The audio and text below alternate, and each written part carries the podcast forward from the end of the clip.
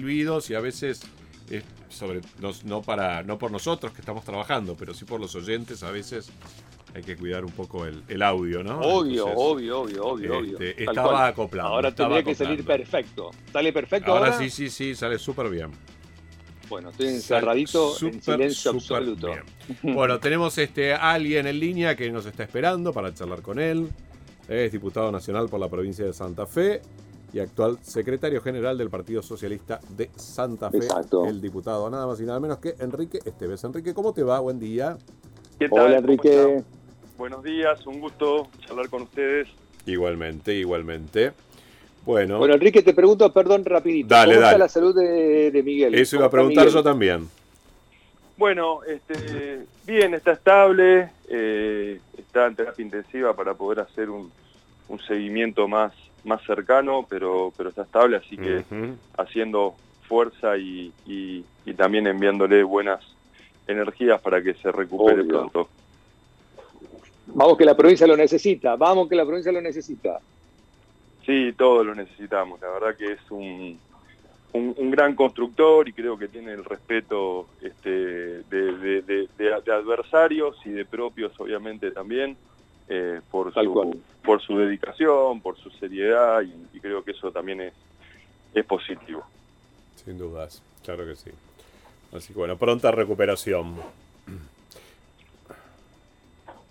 Esperemos que sí, esperemos que sí. Es como todos sabemos, por eso hay que cuidarse mucho, porque la verdad es que este, este virus nos tiene a todos mal, con, con, miedo, que no hay que tener miedo, pero hay que cuidarse y, saber que la mejor forma de cuidar al resto también es cuidándose uno mismo, así que eh, creo que también tenemos que, que tomar real conciencia de, bueno, de esta situación, ¿no? Que estaba atravesando el mundo entero y que y que tenemos que abordarla de la, de la mejor manera posible, aunque no sea fácil, aunque lleve tiempo, aunque no sea una cuestión también muy imprevisible, que eso es lo que también eh, nos, nos tiene mal, pero, pero bueno, también es lo que nos toca y tenemos que afrontarlo de la mejor manera posible. Seguro, es así. Sí, sí. Enrique, ¿cómo ves que se está manejando la pandemia aquí por parte de la administración de, de Omar Perotti? Bueno, creo que, a ver, eh, en general podríamos hacer un análisis que, es algo, digamos, muy difícil de manejar, digamos. No, no, no sé si, si esta pandemia es manejable.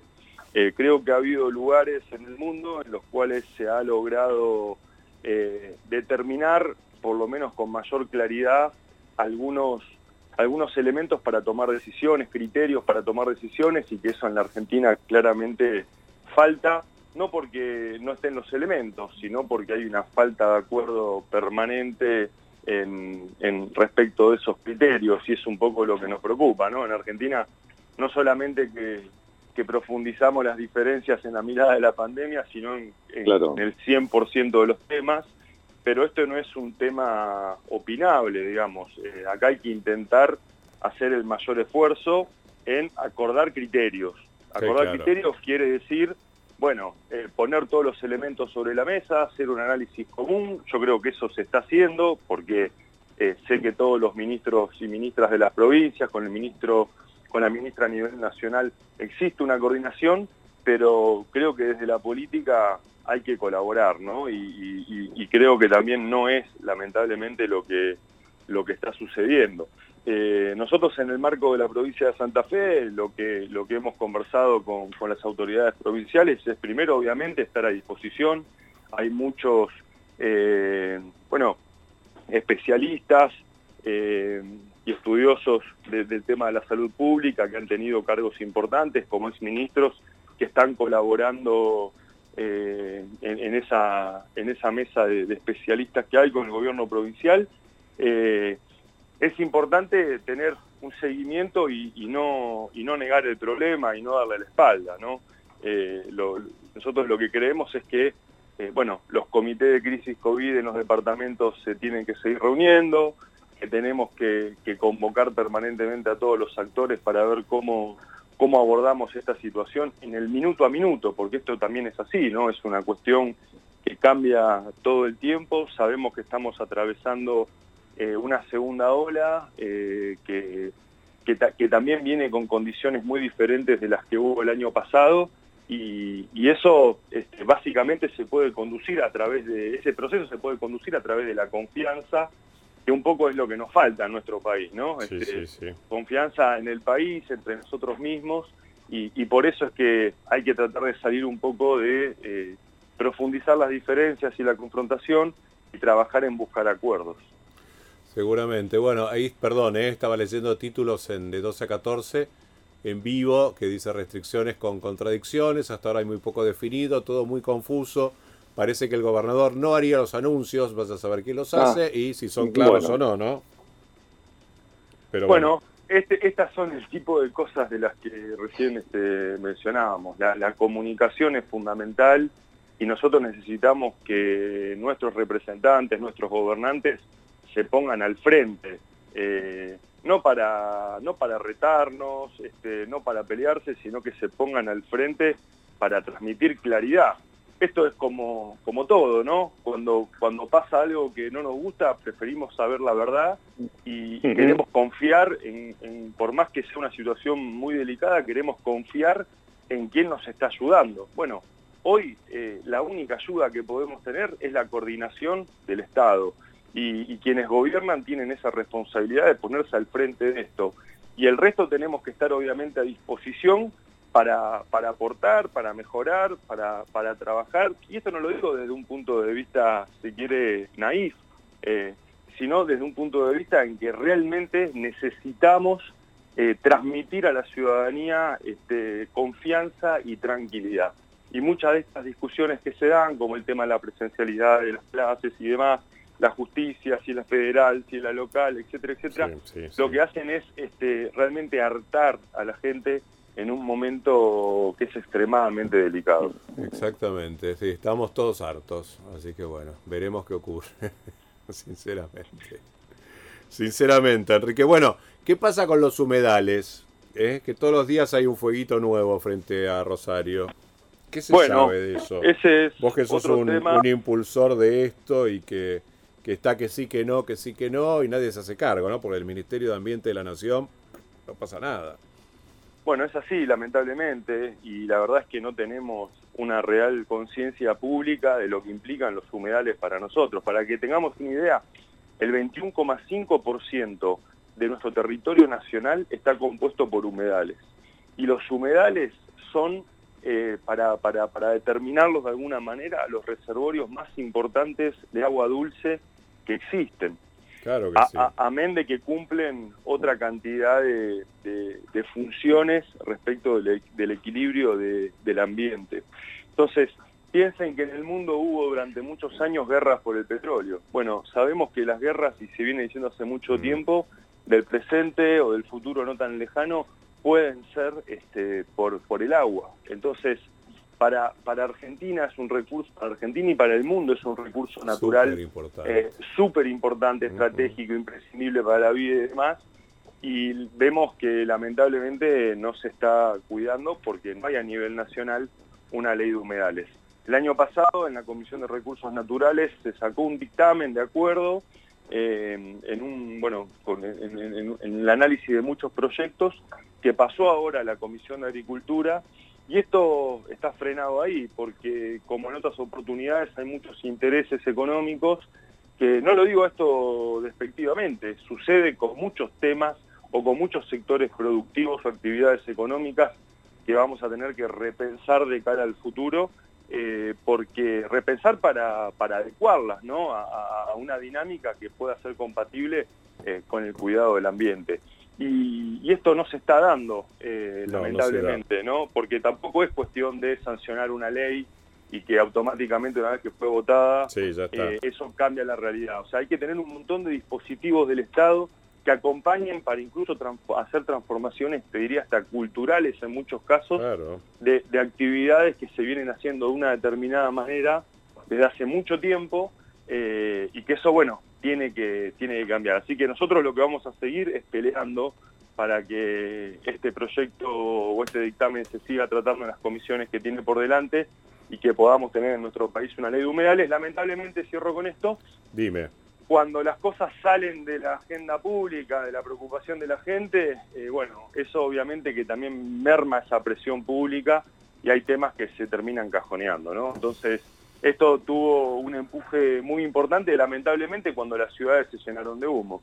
Eh, después ya después ya pasó al olvido y esto es lo que nos preocupa. Sí, el, tema es que no hay un monitoreo, no hay un control, este, los organismos que tienen que funcionar no funcionan, vienen a la provincia y hacen acting, después se van y no pasa nada, entonces este, da mucha bronca, ¿no? También ver eso, que ocurra, que ocurra y que, que no se ocupe el Estado de los que se tienen que ocupar, el gobierno de Entre Ríos en este caso y por supuesto el Estado Nacional porque nuestra provincia y nuestra ciudad no tienen potestad sobre esas tierras, lamentablemente. Sí, y porque aparte, como te decía también anteriormente, y que tiene que ver con lo que hablábamos al principio de cómo se maneja la pandemia, eh, no es cuestión de, discursos o de cuestiones simbólicas. Transformar la realidad es algo lamentablemente extremadamente complejo y, hay que tener este, constancia en, en decisiones que, se tienen que ir dando en el marco de un proceso.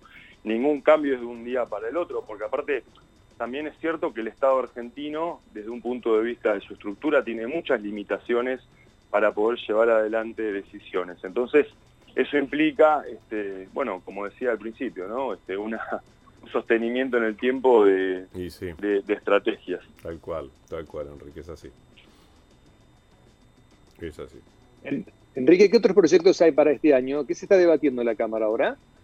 Bueno, ahora tenemos dos temas que, estamos contrarreloj, que tienen que ver con, la prórroga, este, en realidad, de, lo que tiene que ver con la industria de biocombustibles en nuestro país. Tiene un vencimiento, una ley que está vigente, que vence a mediados de mayo.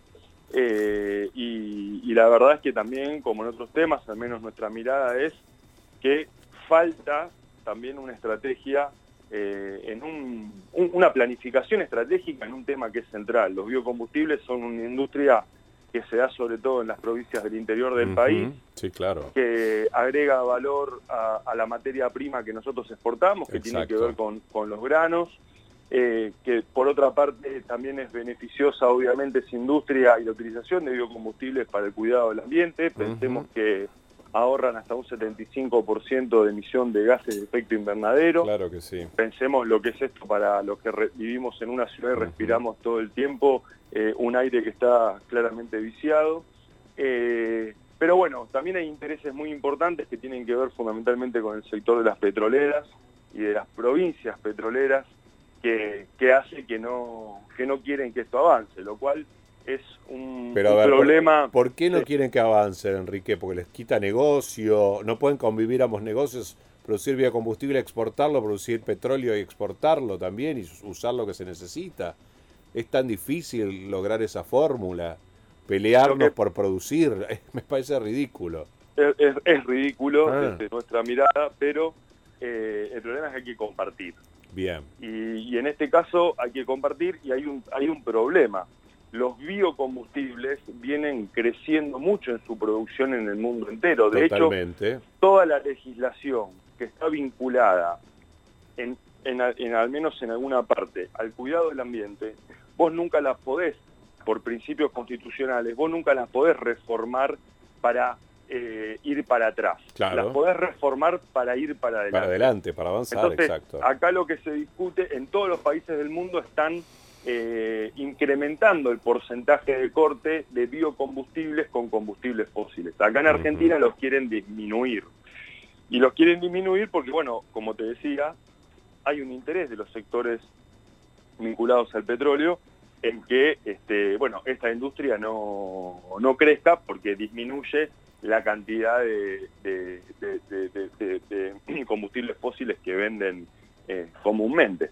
Eh, entonces es, parte del debate, pero bueno, nosotros tenemos que tratar de construir una mirada común que no que vaya más allá de los intereses particulares y que podamos pensar también en un interés general y en una potencialidad de una industria que hacia el futuro inmediato, bueno, es, muy importante.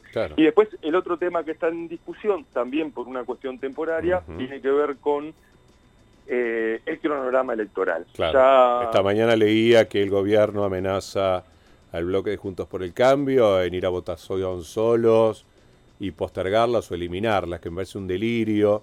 Lo que pasa es que les da miedo la boleta única al gobierno nacional, me parece, ¿no? A los diputados. Sí. Que sería un gran avance, otro gran avance para nosotros como sociedad, tener una boleta única como en la provincia de Santa Fe. Bueno, presentamos un proyecto, hay varios proyectos presentados, estamos haciendo fuerza también para eso. Claramente veo con dificultad, para ser sinceros, que esto se pueda aplicar este año, porque nunca existe la voluntad por parte del oficialismo de turno, en esto eh, creo que no hay dieta, eh, pero bueno, creo que el tema está avanzando. Ahora, respecto de la suspensión de las pastos, nosotros no estamos de acuerdo, desde el bloque socialista hemos manifestado que no nos parece eh, correcto cambiar las reglas de juego en el medio de, de un proceso, de un año electoral, lo que sí estamos dispuestos, obviamente, es este, analizar la cuestión vinculada a las fechas, porque también es cierto que en el mes de agosto nosotros vamos a estar atravesando la salida de un invierno y es uno de los meses, este, obviamente, más fríos del año, en los cuales hay mayor cantidad de enfermedades respiratorias.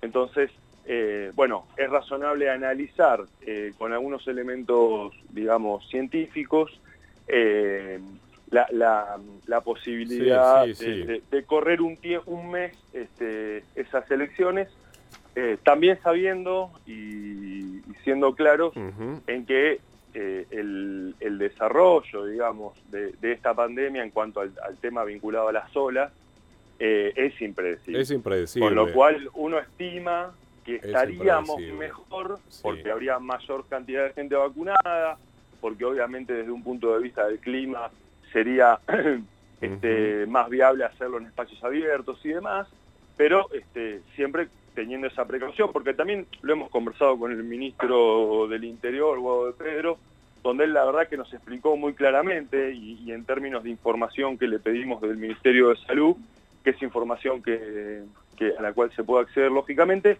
pero que eso no te determina en qué estado de situación va a estar este, la pandemia en ese momento. Y de todos modos, cuando empezaron a instalar esto, no sabían qué iba a pasar con las vacunas, absolutamente nada. Para mí, para mí es una cuestión mucho más electoral, para beneficio propio que para beneficio del resto de la población, ¿no? Están jugando a ganar tiempo.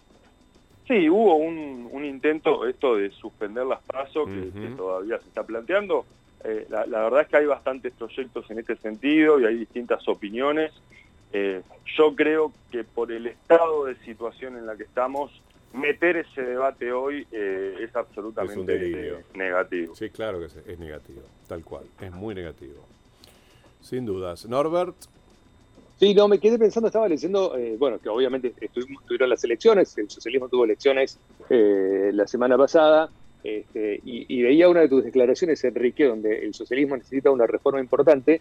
Y hace un ratito estábamos hablando al comienzo del programa eh, sobre varias reformas que necesita la política. Yo, por ejemplo, había propuesto, no sé, por ejemplo, que en el Consejo Deliberante eh, eh, haya un representante o dos o tres por cada distrito, ¿no?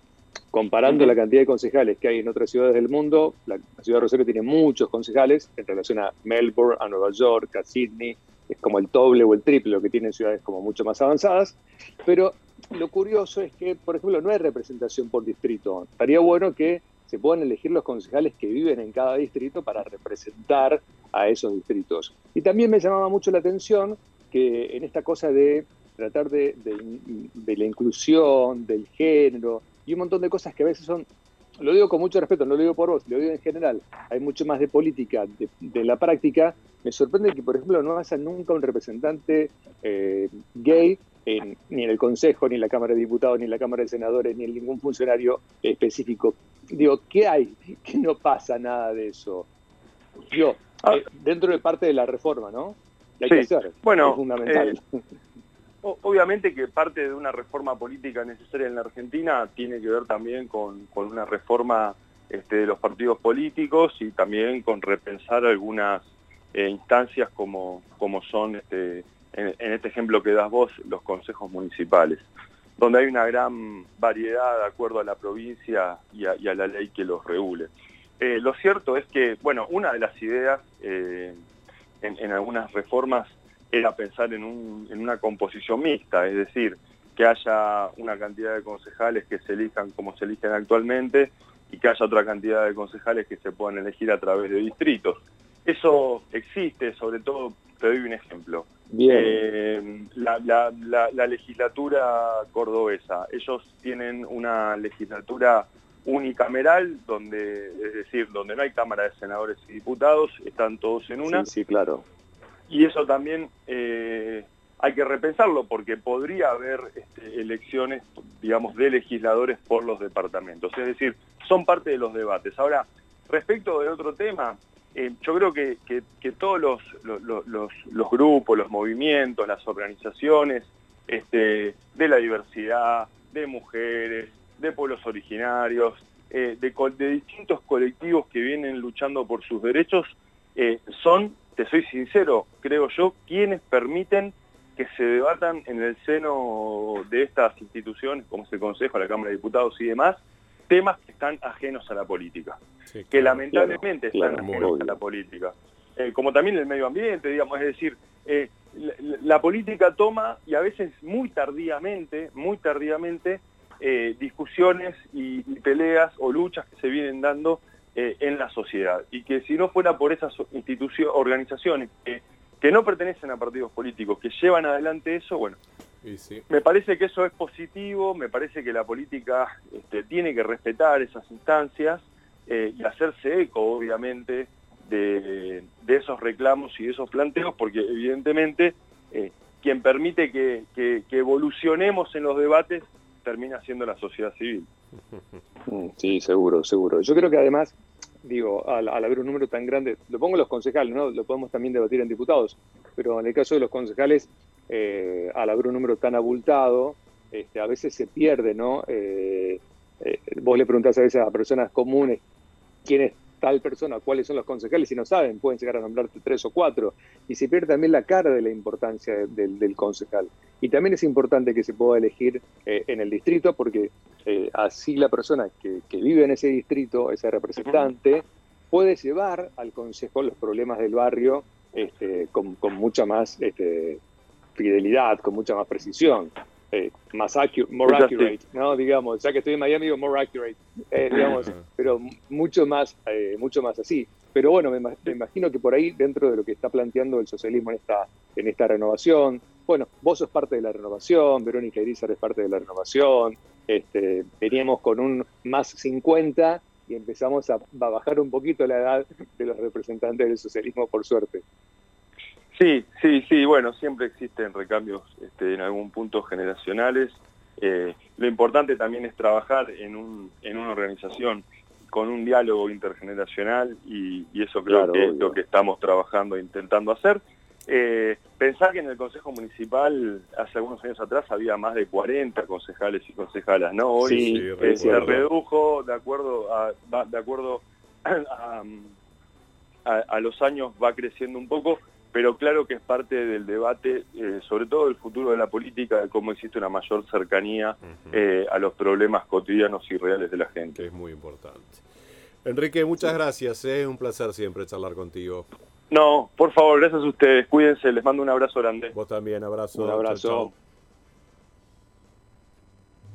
Mensajeros todos los días. Tenemos muchos regalos, porque un oyente eminente se merece premios eminentes. 341